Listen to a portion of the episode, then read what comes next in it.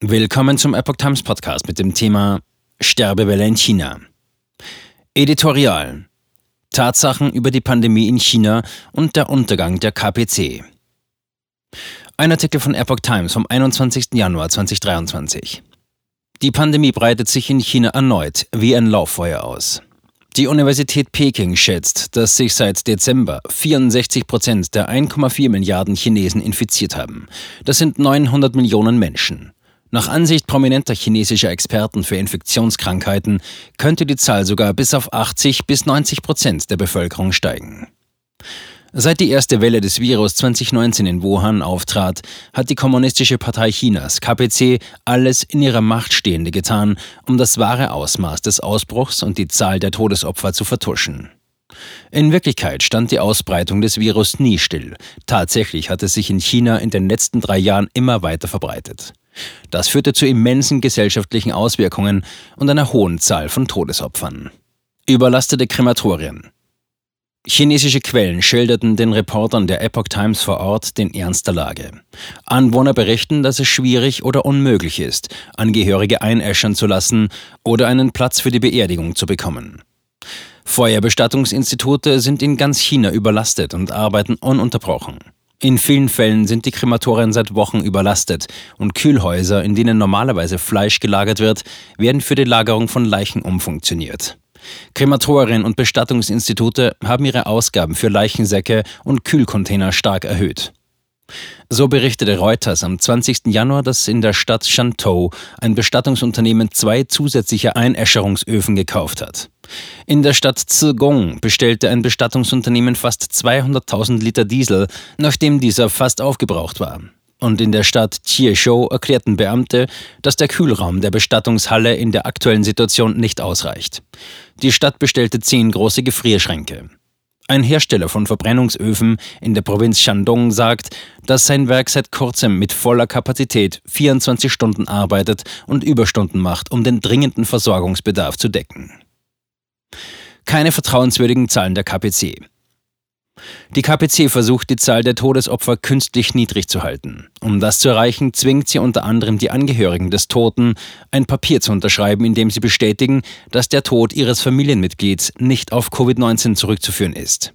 Im Gegenzug ermöglicht die Partei den Angehörigen, dass die Leiche tatsächlich eingeäschert werden kann. Unterdessen müssen die Mitarbeiter der Feuerbestattungsinstitute die strikte Anweisung befolgen, keine Informationen über die Zahl der verbrannten Leichen nach außen weiterzugeben. Um die Öffentlichkeit zu täuschen, hat die KPC seit mehr als 100 Jahren Lügen eingesetzt. Wann immer sich in China eine Katastrophe ereignet hat, und egal wie schlimm sie war, hat die KPC die Tatsachen verdreht und sie als Gelegenheit genutzt, um die Partei und ihre Maßnahmen zu verherrlichen. Zwischen 1958 und 1961 starben mindestens 40 Millionen Menschen in der von der KPC verursachten großen Hungersnot. Während das Volk hungerte, feierte das Regime seine Errungenschaften. Die wirklichen Todeszahlen wurden erst Jahrzehnte später bekannt. Kürzlich feierte sich die KPC öffentlich für ihren Erfolg bei der Bekämpfung von Covid-19. Die Partei behauptete, die Zahl der Todesopfer liege bei nur 60.000 Menschen. Dies ist jedoch statistisch gesehen unplausibel, da dies bedeuten würde, dass das Virus in den Vereinigten Staaten mehr als 160 Mal tödlicher war als in China. 10 Millionen Tote innerhalb eines Monats? Die fast drei Jahre währende Null-Covid-Politik des Regimes hat sich als eine humanitäre Katastrophe erwiesen. Im Namen der Bekämpfung des Ausbruchs wurde die Bevölkerung gezwungen, extreme Bedingungen zu ertragen. Hunderte Millionen Menschen wurden in Quarantänezentren untergebracht oder in ihren Häusern eingeschlossen. Dadurch wurden die Menschen lange isoliert und hatten kaum oder keinen Zugang zu Nahrungsmitteln, Grundversorgung und lebenswichtige medizinische Versorgung. Viele wurden sogar zwangsweise in ihren Wohnungen eingeschlossen. Angesichts der drakonischen Kontrolle Pekings über alle Teile der Gesellschaft kann man keiner offiziellen Zahl trauen, die von der KPC veröffentlicht wird. Selbst die Gesamtgröße der chinesischen Bevölkerung ist umstritten. Im vergangenen Jahr deutete eine Datenpanne darauf hin, dass die KPC die offizielle Geburtenrate des Landes manipuliert hat. Eine Analyse aus dem Jahr 2020 deutete darauf hin, dass die tatsächliche Bevölkerungszahl um 130 Millionen geringer ausfallen könnte als die offizielle Zahl von 1,4 Milliarden. Ausländische Forschungsunternehmen wie die in London ansässige Airfinity Limited schätzen derweil, dass in China bis Ende Januar täglich 36.000 Menschen an Covid-19 sterben werden. Die tatsächliche Zahl ist wahrscheinlich um ein Vielfaches höher. Jean Lin, Virologe und ehemaliger Laborleiter in der Abteilung für Viruskrankheiten des Walter Reed Army Institute of Research, einer Forschungseinrichtung des US-Verteidigungsministeriums, hat Berichte über unter Volllast arbeitende Krematorien als Grundlage für seine Schätzung gewählt. Er geht davon aus, dass chinesische Bestattungsunternehmen im vergangenen Monat möglicherweise sechs Millionen Leichen verbrannt haben. Da die Menschen auf dem Land keinen Zugang zu Einäscherungseinrichtungen haben, könnte die tatsächliche Zahl der Todesopfer in diesem Monat bei bis zu 10 Millionen liegen, laut Sean Lin eine vorsichtige Einschätzung. Die Epoch Times berichtete im März 2020, nur wenige Monate nach dem ersten Ausbruch von Covid-19, dass die Zahl der Mobiltelefonnutzer in China innerhalb von drei Monaten um 21 Millionen gesunken war. Mobiltelefone sind in China ein unverzichtbarer Bestandteil des täglichen Lebens und werden sogar dazu verwendet, sich offiziell auszuweisen. Daten wie diese deuten darauf hin, dass die tatsächliche Zahl der Todesopfer über drei Jahre hinweg in die Hunderte von Millionen gehen könnte. Funktionäre stark betroffen. Während früherer Katastrophen sahen sich die Spitzenfunktionäre der KPC durch ihren unrechtmäßig erworbenen Reichtum und ihre Macht geschützt. In den letzten Wochen sind jedoch Informationen über den Tod vieler hochrangiger Beamter der KPC durchgesickert, darunter ehemalige hochrangige Militärangehörige, pensionierte Beamte, Akademiker und Industrieexperten. Diese Beamten, die in der Regel Anspruch auf Privilegien wie medizinische und lebensrettende Behandlungen haben, über die das chinesische Regime verfügen kann, sterben jetzt in großer Zahl.